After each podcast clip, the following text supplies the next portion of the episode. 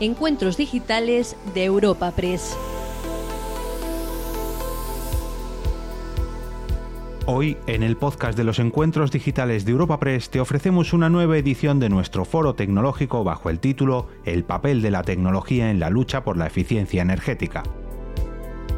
Para este encuentro contamos con el patrocinio de The Valley, quien ha acogido este coloquio en su espacio The Place, donde Jacobo Llerena, subdirector general de Eficiencia Energética en el Ministerio para la Transición Ecológica y el Reto Demográfico, ha realizado la presentación de este foro y donde posteriormente han participado Rocío López, CIO de ING en España y Portugal, Marian Illera, CIO de Seur y Miguel Ángel Fernández, CMO de LG España. La charla ha sido moderada por Noelia Murillo, redactora en el portal tecnológico de Europa Press, Portal TIC. La apertura de este acto corre a cargo de Ana Delgado, Partner and Chief Education Officer en The Valley, a quien escuchamos a continuación.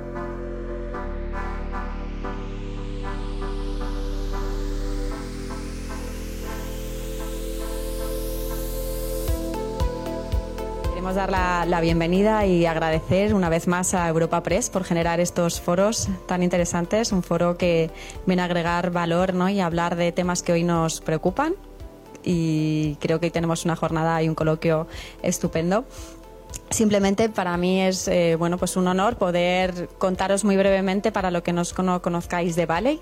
Em, nuestro proyecto inicia hace 11 años como Escuela de Negocios Nativa Digital y hoy día hemos ido construyendo un ecosistema donde acompañamos a empresas y también a sus personas a las personas que quieren impulsar sus carreras muy en el entorno de generar em, oportunidades alrededor de donde están surgiendo la, empleabilidad directa ¿no? en perfiles especialistas en, en desarrollo web web, marketing digital, eh, negocio, todo lo que tiene que ver con negocio digital. Tenemos también un headhunter que nos ayuda a hacer assessment en compañías y posicionar perfiles digitales y también pues hoy estamos en este centro de, innovación y, lugar para eventos que es The Place donde reunimos eh, la innovación queremos siempre estar hablando de las tendencias y claramente desde la parte que nos toca más en la tecnología, cómo la tecnología se está acercando a nuestras vidas y a los sectores. Em, si veis los que estáis la oportunidad de tener aquí, tenemos alrededor un itinerario tecnológico desplegado hoy día del sector salud y vamos siempre, en los meses posteriores cambiaremos, eh, abordamos diferentes sectores para siempre estar inspirando desde diferentes puntos de vista cómo la tecnología disruptiva ya está llegando. Y hoy yo creo que es uno de los puntos que vamos a tocar, ¿no? Uno de los puntos que se también alrededor de, la inteligencia artificial, del que todo el mundo hablamos como motor de la innovación y muchos otros temas de relevantes. Así que no, no me extiendo más. Muchísimas gracias y voy a dar la bienvenida a Jacobo Llerena, subdirector general de Eficiencia Energética del Ministerio para la Transición Ecológica y el Reto Demográfico. Muchísimas gracias.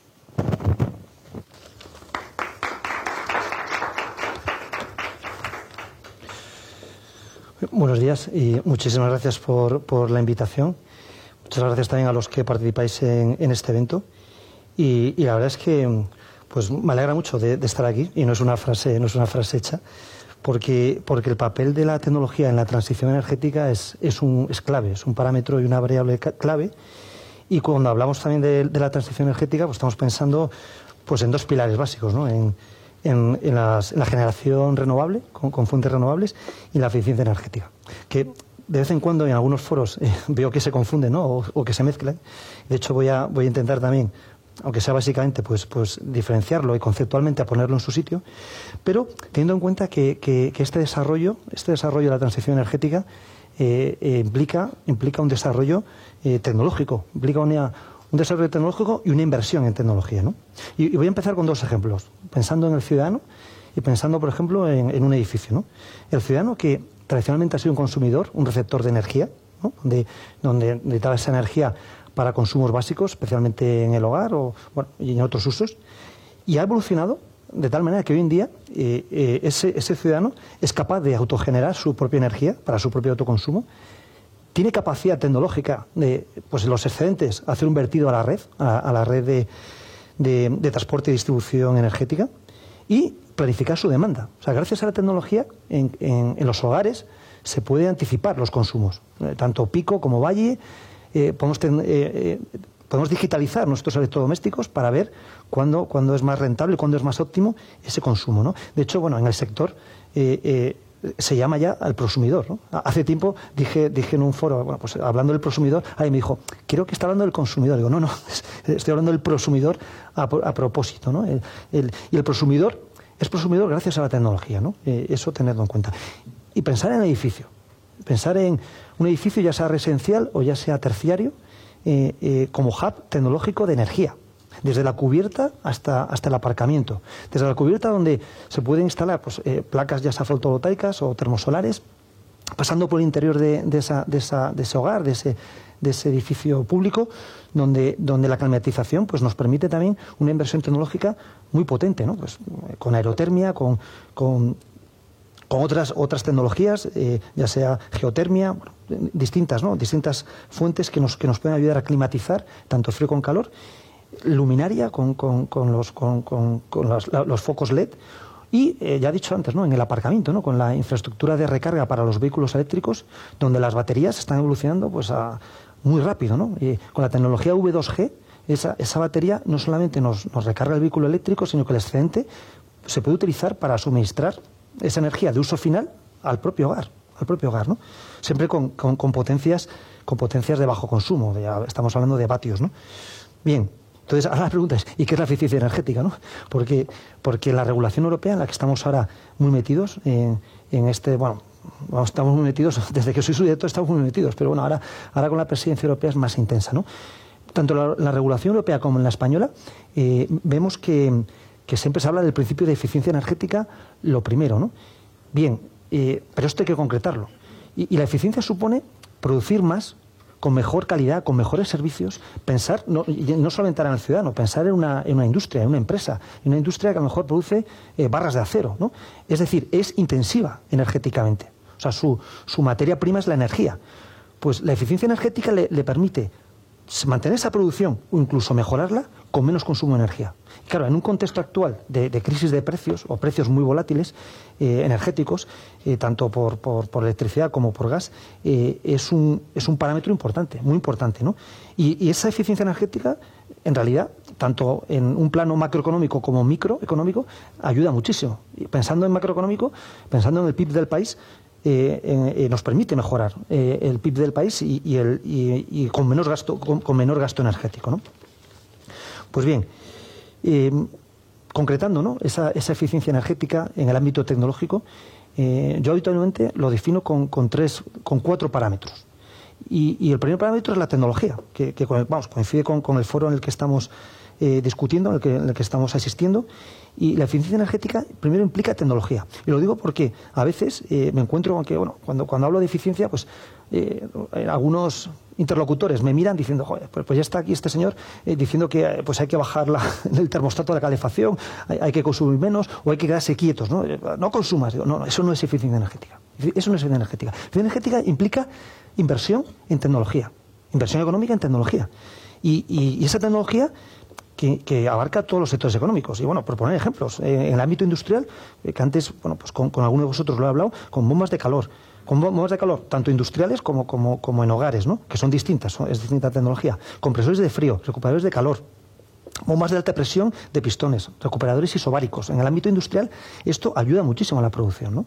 Y en el ámbito de los edificios también, mejorando la envolvente térmica, el SATE, los sistemas inteligentes de, para, para climatizar y para digitalizar. Ahora, en la, en la regulación europea estamos discutiendo estamos discutiendo intensamente, eh, es un choque de culturas, eh, el indicador eh, indicador inteligente de los edificios. ¿no? En inglés es, las siglas son SRI.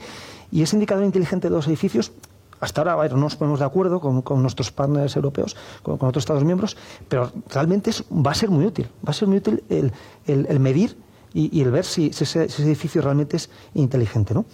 Vale, primer parámetro de la eficiencia energética es la tecnología. El segundo son los datos. O sea, lo que no se mide no se puede mejorar. vale, no estoy descubriendo aquí la rueda, y bien vosotros lo sabéis muy bien, ¿no?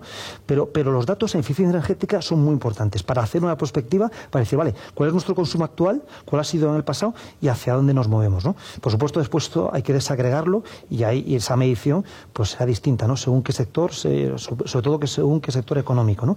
Pero los indicadores nos ayudan muchísimo. Para que os hagáis una, idea, los datos actuales de consumo, en España, nuestro consumo de energía final eh, ha sido en el año 2022 en torno a 76.547 kilotep. El kilotep es una unidad energética de medida que lo podemos transformar después en, ya sea en gigavatio hora, megavatio hora, ¿vale? Y, si os preguntáis, dentro de ese consumo de energía final, de eso, dentro de esos 76.547 kilotep, ¿cuál es el sector que más consume? Transporte.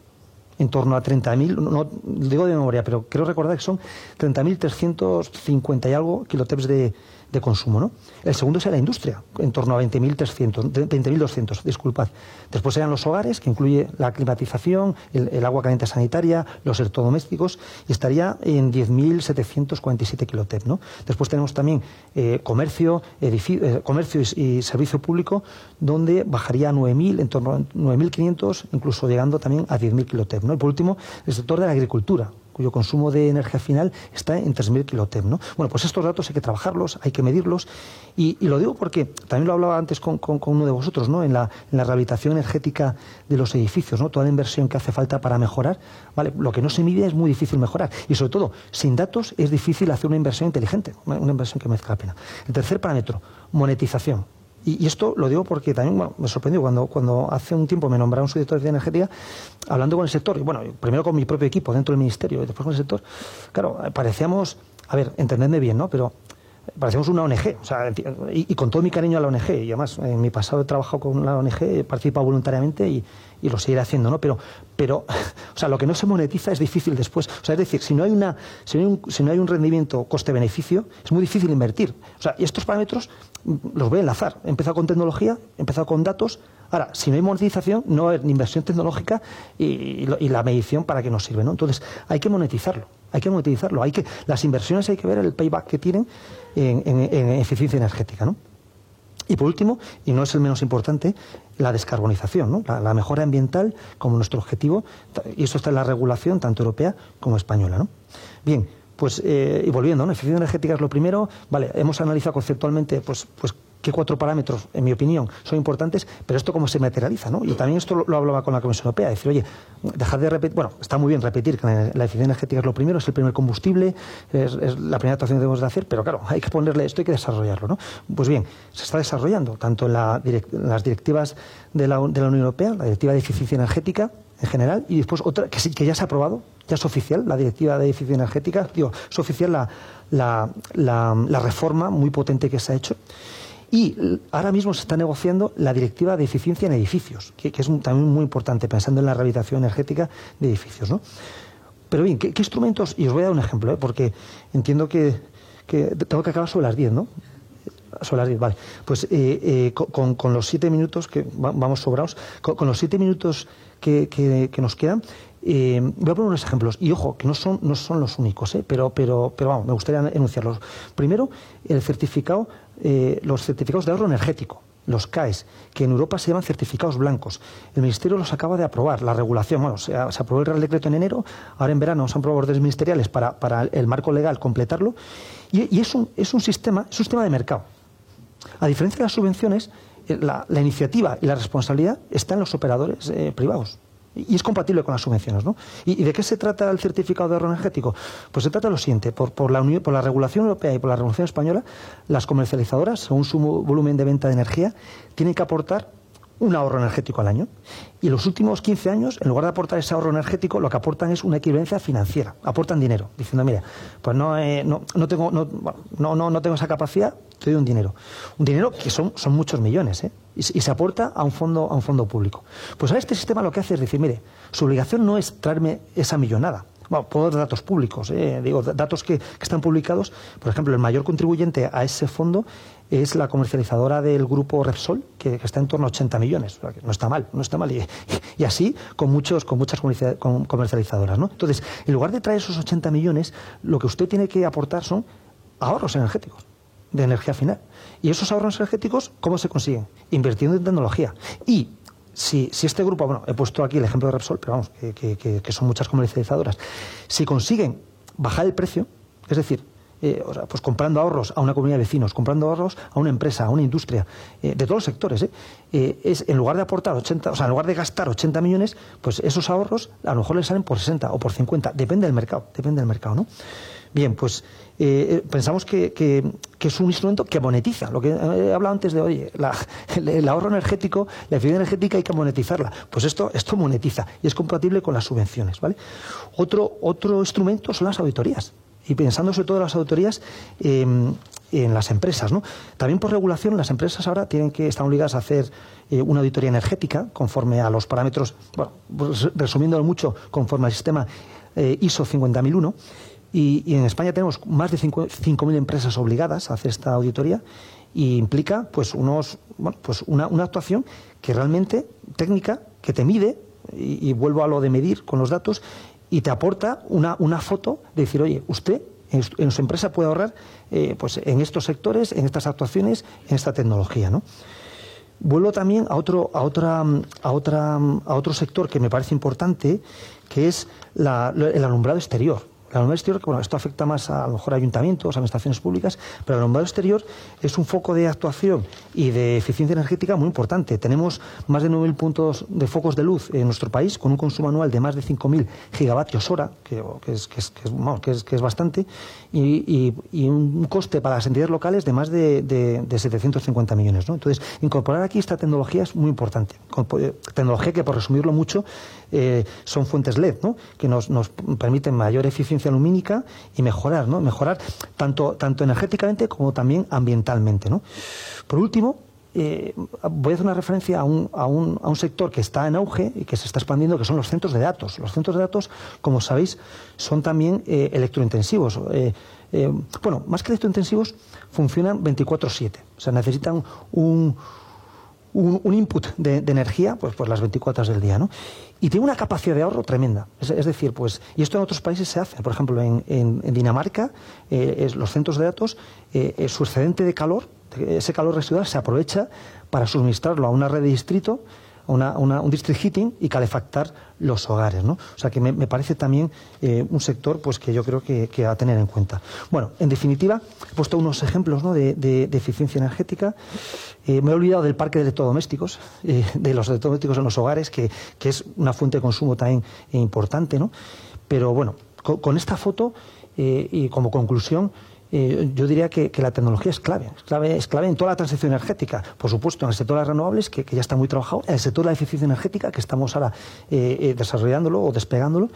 Y, es clave, ojo aquí, el, bueno, el papel de la Administración, que debe ser dar certeza, dar seguridad jurídica, regular lo mejor posible y regular con el sector. Pero después es clave también la actuación de los operadores privados, los operadores económicos, ¿no? Y, cómo se muevan, cómo, cómo, cómo, cómo, asuman esa responsabilidad de invertir y, el enfoque que hagan, ¿no? Bueno, en definitiva, muchísimas gracias por, por, este, por este, bueno, por la, por la posibilidad, de, explicarlo, de, intervenir y, y, a seguir trabajando, que es lo que hay. Gracias.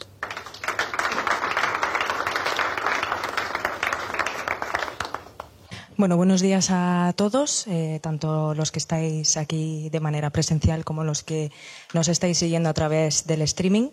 Eh, lo primero de todo, queremos agradecer a The Valley por acogernos una vez más en este espacio eh, y a Ana Delgado y a Jacobo Llerena por dar la bienvenida a este foro.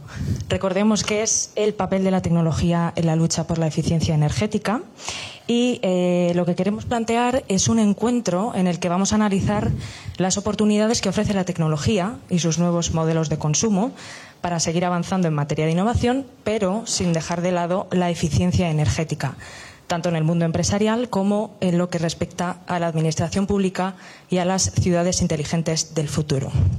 Al mismo tiempo, vamos a debatir sobre cómo la obsolescencia de los dispositivos y equipos o el gasto de energía de los grandes centros de datos, como decía Jacobo, eh, que soportan los procesos tecnológicos más vanguardistas, como la inteligencia artificial, el big data o la computación, abren de nuevo el debate sobre la sostenibilidad en el sector.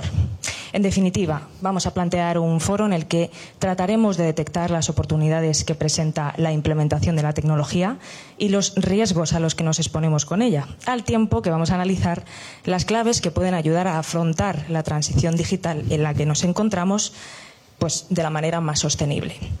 Para ello vamos a contar con los siguientes expertos que paso a presentar. A mi lado tenemos a Rocío López, CEO de ING para España y Portugal. Bienvenida. Gracias. Eh, tenemos también a Marian Hillera, eh, CEO de Seur. Gracias. Gracias a ti. Eh, y a Miguel Ángel Fernández, CMO de LG España. Gracias. Buenos días.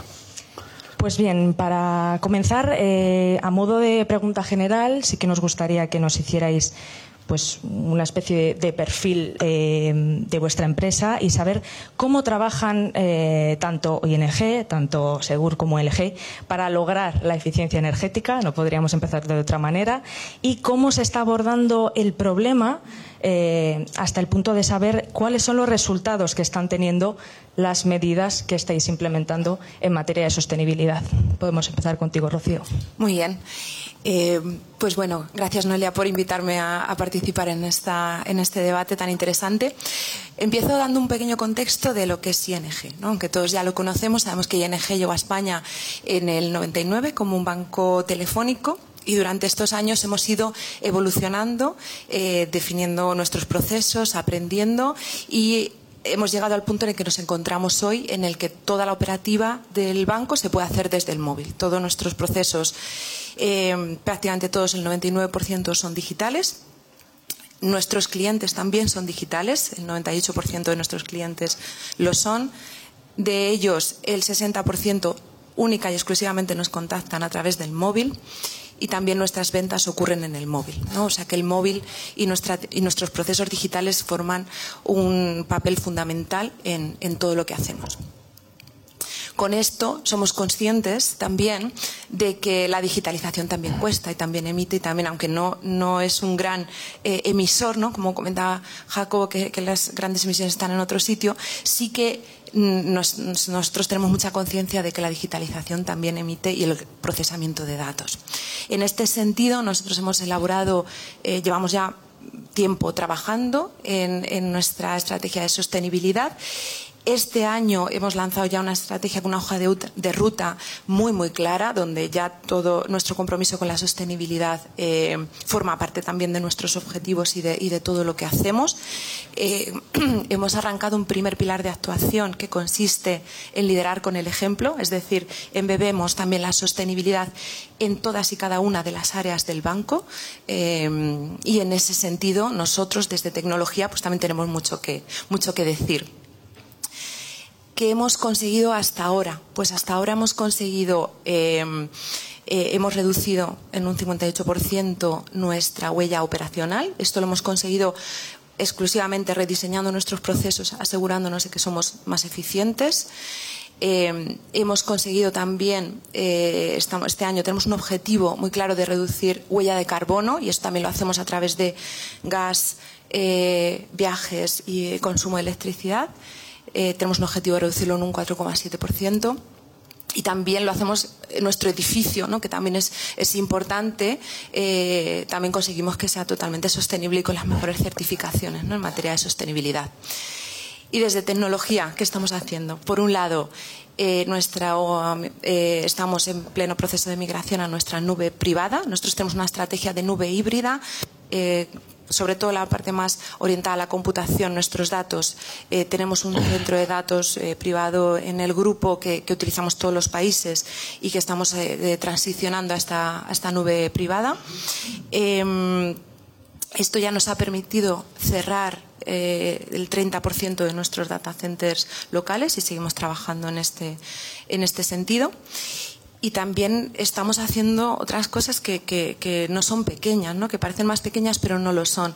Alargar la vida útil de nuestros dispositivos eh, eh, informáticos, em, hacer un buen reciclado también de todos esos dispositivos, baterías. Tenemos un montón de, dispositivos altamente contaminantes y un reciclado óptimo también es clave para no, para no contribuir eh, al, al impacto medioambiental.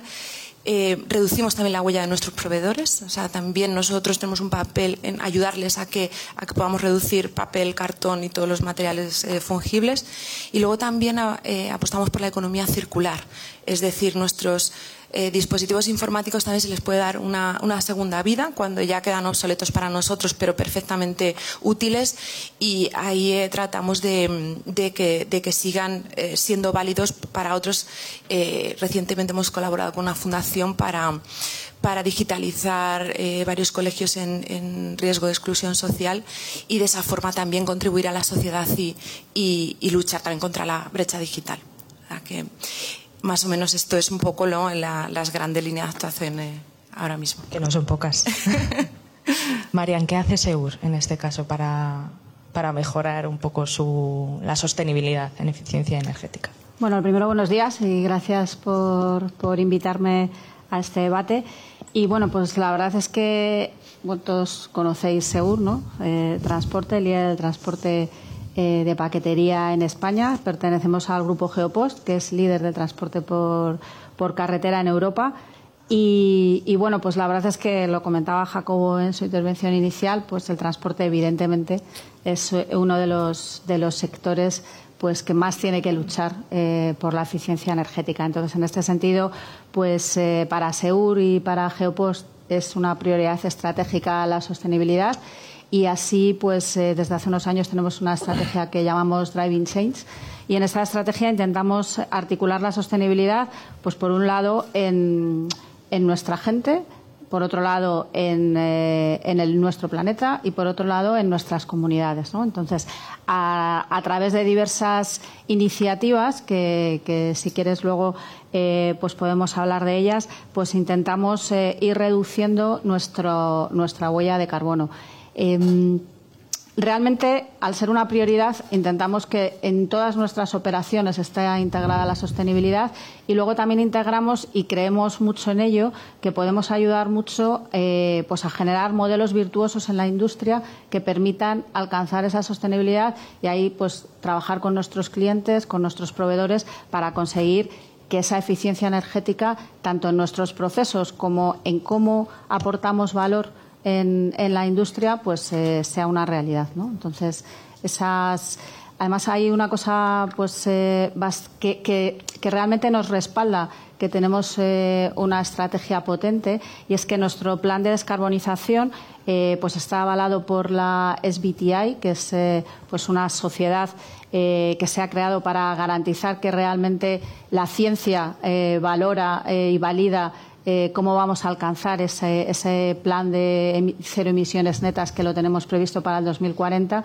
Y sin duda, para nos preguntabas cómo cómo medís, ¿no? Pues eh, y ahí estoy muy de acuerdo con Jacobo, pues los datos es muy importante tener unos buenos KPIs que nos van y poder ser capaces de, de, medir esos, esos datos y esos KPIs para ver cómo vamos avanzando en el camino. Que no es un camino desde luego fácil, con muchos retos y que además la tecnología, pues evidentemente eh, tiene que seguir avanzando porque hay ciertas partes del camino que aún eh, pues tendremos que avanzar en tecnología para poderlo conseguir.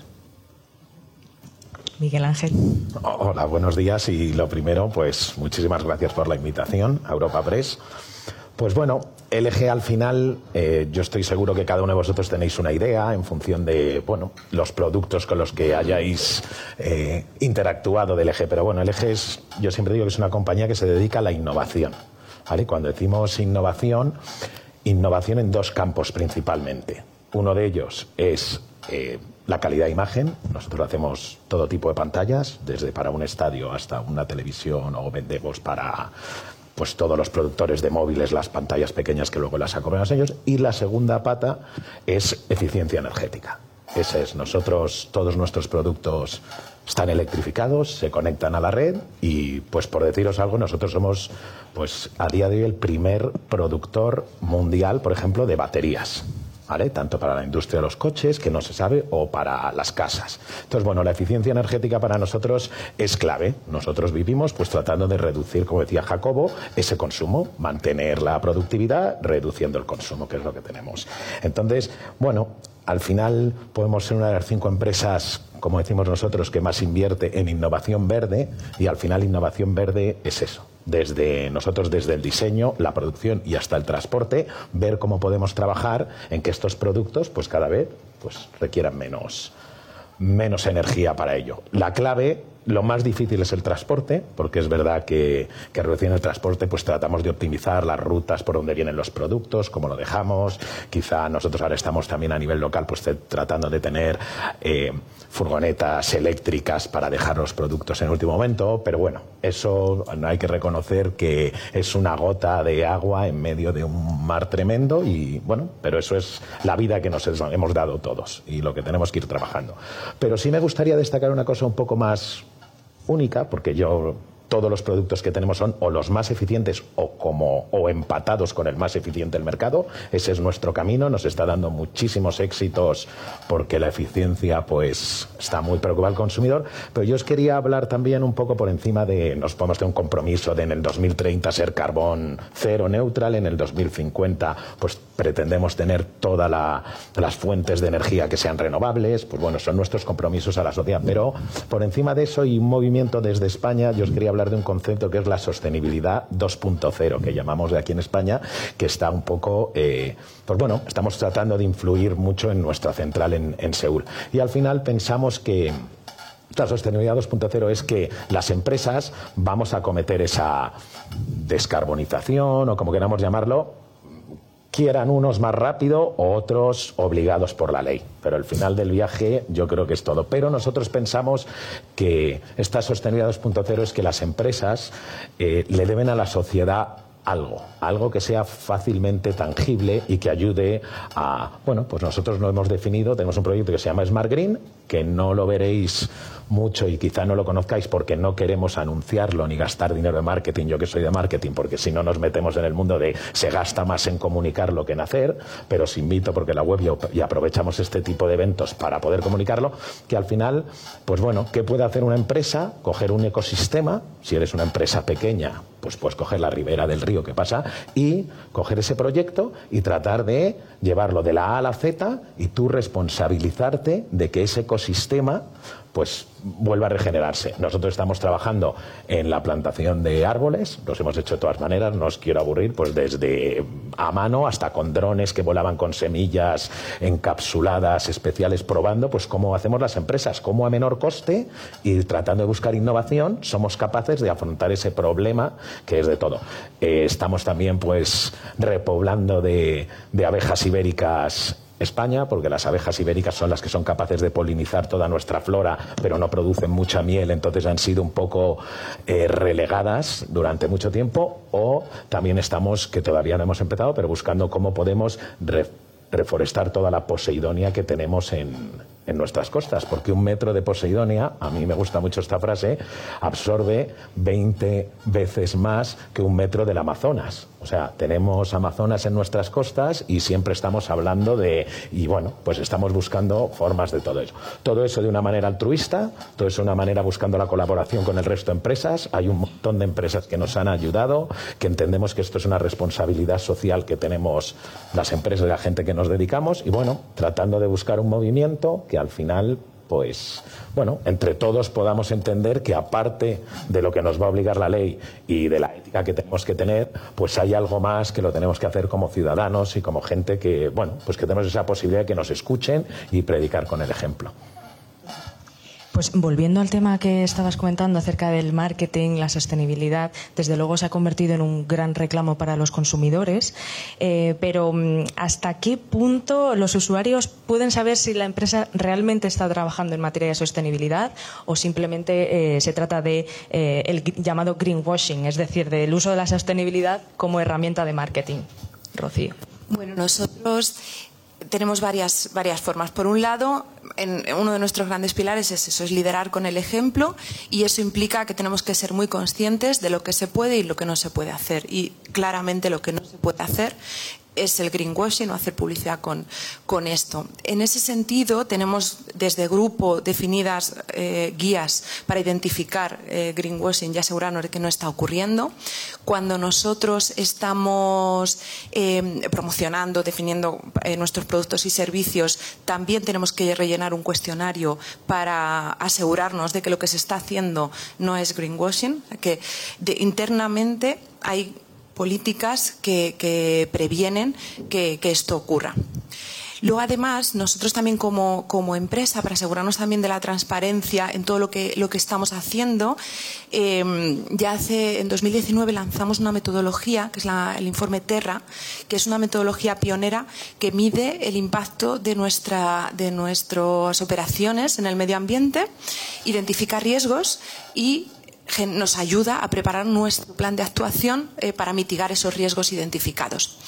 Eh, esa metodología es pública, nosotros no la, hemos, eh, la ofrecemos abierta y sabemos que está, está siendo utilizada por algunas otras entidades, ¿no? porque al final también de lo que se trata es aplicarlo nosotros, pero también de que, la sociedad o que el resto de entidades puedan aplicarlo para, contribuir positivamente en el impacto ambiental. Marian, también ocurre esto en Seúl. ¿Se toma algún tipo de medida para medir? Me imagino que sí. O ¿Cuáles son los protocolos que se siguen para ver si realmente Seúl está siendo tan sostenible como dice ser?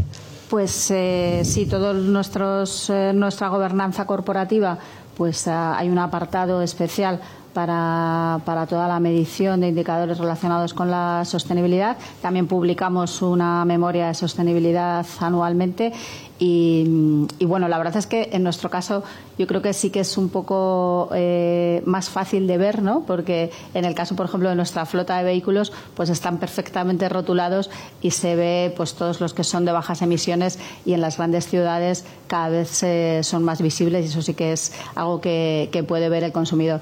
Luego también eh, medimos las emisiones que hacemos en cada, por cada paquete que que enviamos, eh, tenemos una herramienta corporativa que, es capaz de hacer esas mediciones utilizando diferentes algoritmos y además incluso lo podemos proveer a los clientes que, es cierto que cada vez más, sobre todo los grandes clientes, exigen ya incluso en sus procesos grandes de contratación, tú lo comentabas, eh, pues que ese tipo de tener ese tipo de indicadores, eh, además de saber el tracking de un paquete, quieren saber también cuál es la huella de carbono que, que está eh, dando ese paquete en el planeta. ¿no?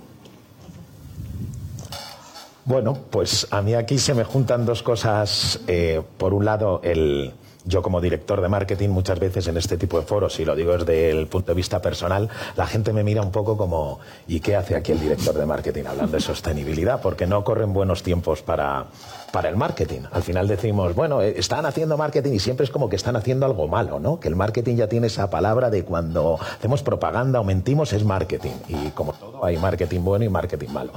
Eh, nosotros, ¿cómo lo afrontamos en LG para que no parezca greenwashing y, más de... Pues al final tenemos memorias, eh, lo puedes ver en todos los libros y todo, pero por encima de eso, y nosotros siempre tratamos de decir que, que en la sostenibilidad hay una cosa un poco mala, que es el el vamos a hacer. Yo os lo he contado antes nuestros compromisos, ¿no? Para el 2050 LG va a utilizar todo tiempo. Yo creo que eso a un consumidor le cuesta, ¿no? El 2050, bueno, el 2050, como digo yo, todos calvos y gordos. Y eso es la única realidad que tenemos. Entonces, bueno, nosotros hemos cambiado mucho la forma de comunicar y lo que pasamos es de vamos a hacer a hemos hecho. Y nosotros tratamos, porque claro, nosotros somos una empresa complicado en estos temas, porque si haces baterías, pues, oye, ¿qué autoridad tienes tú para hablar de sostenibilidad si al final eres el productor número de baterías? Pero nos hemos quitado ese complejo, yo lo he dicho antes. Al final esto no es de que una empresa lo haga bien, mal, esto es de la vida que nos damos todos. Todos hemos venido en coche aquí, todos nos ponemos esta ropa, todos, todos participamos de esto. Entonces no hay culpables, lo que hay que es tener un enfoque a qué vamos a hacer, un poco qué vamos, pero, pero de acción. Y desde el eje, pues eso es un poco, cada vez que dicen vamos a, yo digo, eso es greenwashing. Lo hacemos y luego dices, hemos hecho, y luego a la gente le puede parecer bien o mal que nosotros plantemos árboles o no, pero al final hemos tirado más de 5 millones de semillas en España y eso es una realidad que nadie nos puede decir que sí o que no. Y eso es nuestra contribución. Y yo, pues eso, os animo al hemos hecho y no vamos a hacer. Es un buen lema. Eh, en este foro también ha salido el tema de la economía circular. De hecho, Rocío, por ejemplo, también comentaba que a nivel interno pues trabajaban por eh, mantener los equipos eh, darle la mayor mm, vida útil posible, por decirlo de alguna manera. Y lógicamente, como fabricante, tenemos que preguntarte, Miguel Ángel, eh, pues eh, acerca del tema legislativo. Más bien, bueno, como muchos de los que estamos aquí sabemos, desde enero del 2022 se extendió por ley la garantía de producto de dos a tres años. ¿Cuál es la postura de LG en torno a esta cuestión, esta obligación, y cómo se fomenta el reciclado y el derecho a reparar hacia los consumidores. Muy bien. Bueno, pues eh, al final nosotros estamos completamente a favor de la obligatoriedad de las extensiones de las garantías o de la nueva norma que hay de etiquetado de eficiencia energética que hemos hablado antes, que realmente pues ha venido a traer pues una información mucho más eh, clara y transparente para el consumidor a la hora de, comprar. Eh, para nosotros, y es un lema, el producto más sostenible es, es, es, un statement, o sea, es el que no se rompe, el que dura para toda la vida. Es verdad que luego hay una pequeña, como todo, hay otra vuelta de, de, hoja de la moneda, que hay gente por ahí orgullosa de tener un frigorífico desde hace 12 años en su casa y lo que no está viendo es lo que le está gastando, que está porque no. Entonces, bueno, tiene que durar mucho, pero la evolución de la tecnología, como sabemos, va muy rápida y, va muy rápida hacia, hacia la eficiencia. Nosotros en temas de garantías, os lo podemos decir, no es solo el statement que os he dicho, todos nuestros electrodomésticos de la cocina, por decirlo de alguna manera, llevan 10 años de garantía en el que es el máximo del mercado en, en el motor, para cualquier forma que se estropee. Nuestras televisiones OLED llevan 5 años de garantía por encima de lo 3 legal o nuestros equipos de audio también tienen 5 años de garantía. Nosotros, tanto la eficiencia energética como el, el ser capaces de transmitir que los productos, la durabilidad, para nosotros es, clave y tratamos de ejemplificarlo pues extendiendo estas garantías que para nosotros se deberían de, exigir, vamos, cuanto más mejor con la cautela de también informar a la gente que hay veces que un producto de 14 años pues tiene otro lado malo que, que, hay que cuidar, que es que gasta y tienen un agujero económico seguro todos los meses tremendo. ¿Es difícil convencer a un consumidor de este electrodoméstico es eficiente y aunque tengas que pagar un poco más por ello, mm, va a seguir funcionando eh, y se va a ajustar a tus necesidades? Es decir, a la hora de, comprar, eh, mm. muchas veces miramos más el bolsillo que lamentablemente este tema. Eh, es verdad, ¿eh? O sea, yo creo que no. La contestación para mí es, yo creo que la eficiencia energética o la sostenibilidad es una de las tendencias nuevas que yo con más fuerza he vivido mm. desde yo me dedico a, identificar tendencias para hacer productos porque yo hacía mucho, bueno nunca he visto una tan fuerte que, que, haya venido para quedarse sí es verdad que si tú ves las clasificaciones energéticas finales como decía Jacobo F o G eso al final son gente que lo que el driver que tiene de compra es, es el precio, van a lo más barato. Pero una vez que tú ya entras en, bueno, yo quiero ciertas características, la eficiencia energética es líder. Nosotros somos, siendo los más eficientes energéticamente, solo tenemos productos A, B y C, por ejemplo, en lavadoras y frigoríficos, y somos número uno del mercado en, en ventas totales. Entonces, sí, el consumidor está concienciado. ¿Por qué? Pues, bueno, eh, hace unos años era por, por, la factura de la energía, que te lleva también a pensar. Ahora ese, ese dinero se está convirtiendo en cuidado de planeta, pero es, otra medida de lo mismo. Entonces, si ves la eficiencia energética, pues bueno, está llena de razones. Yo creo que no digo que sea que, que la gente pague lo que quiera, pero bueno, lo mira se mira y, es un, después del precio yo creo que es el driver de compra hoy en día por lo menos para electrodomésticos en el hogar para un consumidor medio el siguiente después del precio. Marian, en el, en el informe que comentabas eh, se habla sobre el fomento de la economía circular, eh, acabar con el modelo lineal de extraer producir y desperdiciar.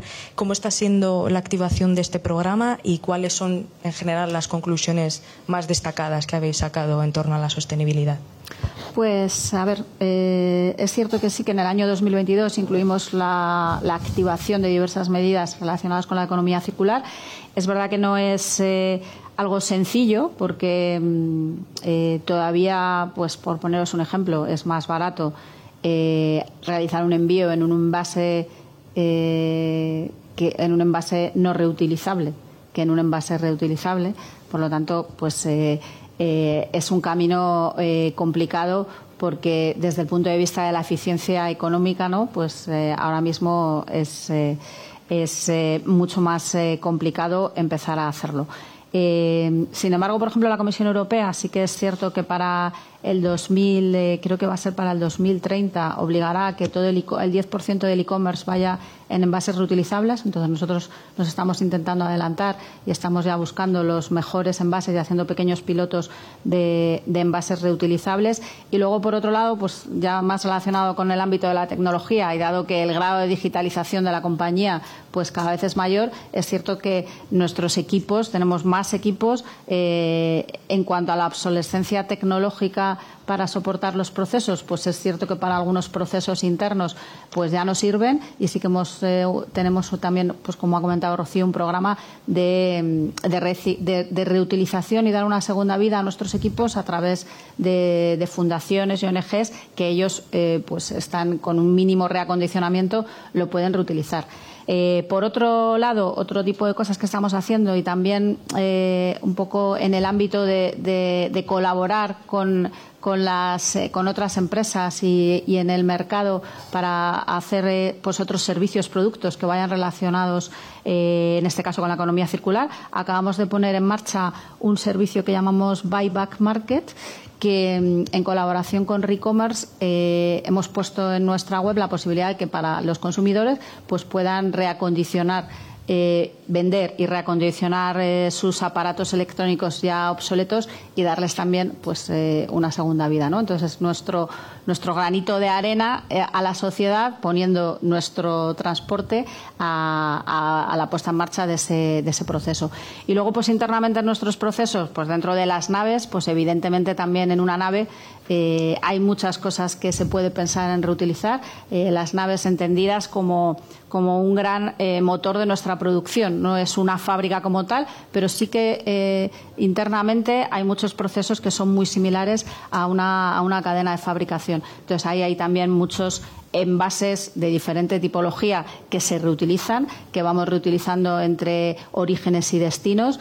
Y también estamos trabajando pues en reducir mm, pues el consumo de, papel, de films, de muchísimos eh, artículos fungibles que utilizamos en nuestro día a día y que, que vemos la forma de reducirlos y en aquello que siempre ponemos en todos, hemos eh, revisado todos nuestros procesos para que siempre antes de pensar que hay que tirar, pues vemos a ver si se puede reutilizar. Pero mm, estamos eh, en la primera fase de implantación y, bueno, yo espero que a final de año pues tengamos eh, los primeros resultados con los, con los primeros KPIs. Eh, vamos a ir terminando. Rocío, desde tu punto de vista, eh, ¿crees que es posible lograr equilibrio entre sostenibilidad, eficiencia energética, innovación y la calidad de los productos que ofrecéis? Sí, yo creo que, que se puede y, debemos hacerlo, aunque yo también pasa por hacer una inversión importante, ¿no? Al hilo de que comentaba Jacob, no eh, tenemos que ser conscientes de que, tenemos que hacer cambios para, también optimizar en, ese sentido. Nosotros en nuestra, mm, nosotros en nuestra transición a nuestra nube privada también estamos llevando a cabo un rediseño de nuestros procesos para asegurarnos de que son más eficientes, consumimos menos recursos, lo que es el, diseño de nuestro propio software lo hacemos ya eh, tratando de optimizar el consumo de, recursos. Em, nos eh, también eh, empezamos a medir mucho más, también es importante, y llevamos esa medida al propio ingeniero. Utilizamos prácticas que nos permiten saber cómo están consumiendo en nuestros data centers nuestros, propios, nuestros propios recursos. Em, también utilizamos estar en la nube, tanto eh, privada como en la nube pública para otra serie de, de, mm, funcionalidades como la inteligencia artificial o el big data, etcétera, nos permite beneficiarnos también de estas innovaciones eh, de una manera rápida, sencilla y también optimizada. Y de esta forma, pues llevamos la innovación a, todos nuestros procesos y, en definitiva, a, nuestros clientes, que son los que al final consumen nuestros productos y servicios. Y ya para cerrar, Miguel Ángel, por ejemplo, eh, ¿cuáles eh, crees que deben de ser las prioridades de las compañías para avanzar hacia un futuro más sostenible? Bueno, pues eh, al final, como decían, la sostenibilidad yo creo que es una cosa que que aparte de la ley va de arriba hacia abajo, es algo que tiene que estar en todos los, departamentos de las compañías, no es solo una cuestión de producción, como os decía, es una forma también de, bueno, pues de poder transmitir a la sociedad la preocupación desde, desde un punto de vista cómo le podemos devolver a la sociedad todo lo que ello nos da todos los meses en cuestión pues de, de ingresos y de salarios. Entonces, bueno, yo creo que, que quizá, como todo, la legislación va un poco más lenta porque los tiempos de las legislaciones son los que son y creo que las empresas a nivel mundial estamos tratando de coger un liderazgo de autoimponernos que esto es importante. Y yo eso, bueno, no voy a decir que que sea fantástico y muy bonito, pero sí creo que es un movimiento un poco único que ha cambiado. Nos veo autorregulándonos un más de lo que nos necesita la ley. Y eso es un camino que yo creo que, que las empresas denota la, la, importancia que nosotros le estamos dando a este tema. Y todo de arriba abajo, como digo yo. Empresa que no respire eso desde arriba, pues mal, mal va. Y ya para cerrar, Marian, eh, en base al, informe que nos comentabas antes, que me imagino que se habrán sacado algunos retos a los que se enfrenta Segur, eh, en general, ¿cuáles son los retos de aquí a 2030, por ejemplo, eh, que se plantea? Pues eh, bueno, quizá uno así que es bastante, que yo creo que además va a tener bastante impacto en, los ciudadanos y es que para el 2030 tenemos, bueno, para el 2025 ya tenemos el objetivo de, de todas las entregas en las 64 ciudades de más de 50.000 habitantes que tenemos en España, realizar todas las entregas en vehículos de bajas emisiones. Eso significará que vamos a reducir en esas ciudades el 85% de nuestras emisiones de CO2 y bueno, el cálculo es que impactaremos en 17 millones de, personas. Eh, eso, pues bueno, lo conseguiremos eh, a través de, la electrificación o de otras tecnologías mm, de los vehículos.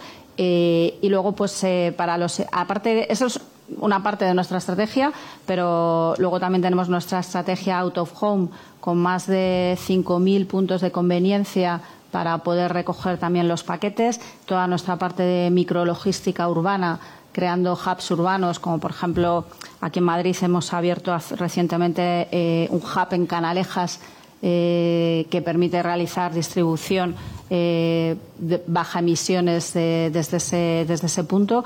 Y bueno, pues al final, eh, con diferentes estrategias, estoy de acuerdo con mis compañeros en que no hay una única estrategia, ni siquiera en el sector de transporte, que podemos pensar que solamente tenemos vehículos, ¿no? pero no es así. Tenemos que diversificar. Y, bueno, pues realmente los retos pues, pues son muchos y, uno importante, y ahí estoy bastante de acuerdo con Miguel, es que, la sostenibilidad tiene que estar en el ADN de las compañías. ¿no? Entonces, invertir también internamente en la cultura de la compañía, en, que, como decía yo al principio, pues eh, pensamos en la gente, pensamos en nuestro planeta y en las comunidades en las que eh, con las que nos relacionamos, ¿no? Pues al final eso es eh, quizá uno de los mayores retos, aunque estoy también de acuerdo que, yo creo que la sociedad ha avanzado mucho y nosotros, pues que sabéis que una parte muy importante de, a lo que nos dedicamos es al e-commerce. Cuando hacemos una encuesta eh, que lo llamamos barómetro del consumidor y les preguntamos al e-commerce qué es de lo que más les preocupa eh, cuando reciben una entrega en su casa y una de las mayores preocupaciones es la sostenibilidad. O sea que sí que es cierto que el consumidor está preocupado por la sostenibilidad y yo creo que las empresas y, desde luego Seur y desde luego el transporte pues tiene que estar eh, pues liderando esa, esa carrera ¿no? y, esa, y ese futuro más, eh, más sostenible para todos pues esperamos que se cumplan esos objetivos y que en un tiempo estemos otra vez aquí sentados para volver a comentarlos. Eh, hasta aquí ha sido el foro tecnológico de hoy. Estamos muy agradecidos de vuestra presencia, tanto aquí como en el streaming. Así que nos vemos la próxima. Gracias.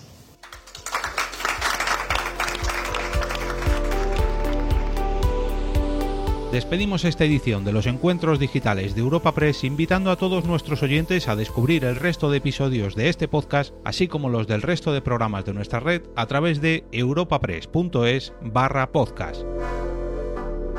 Recuerda que todos ellos están disponibles en las principales plataformas de podcasting.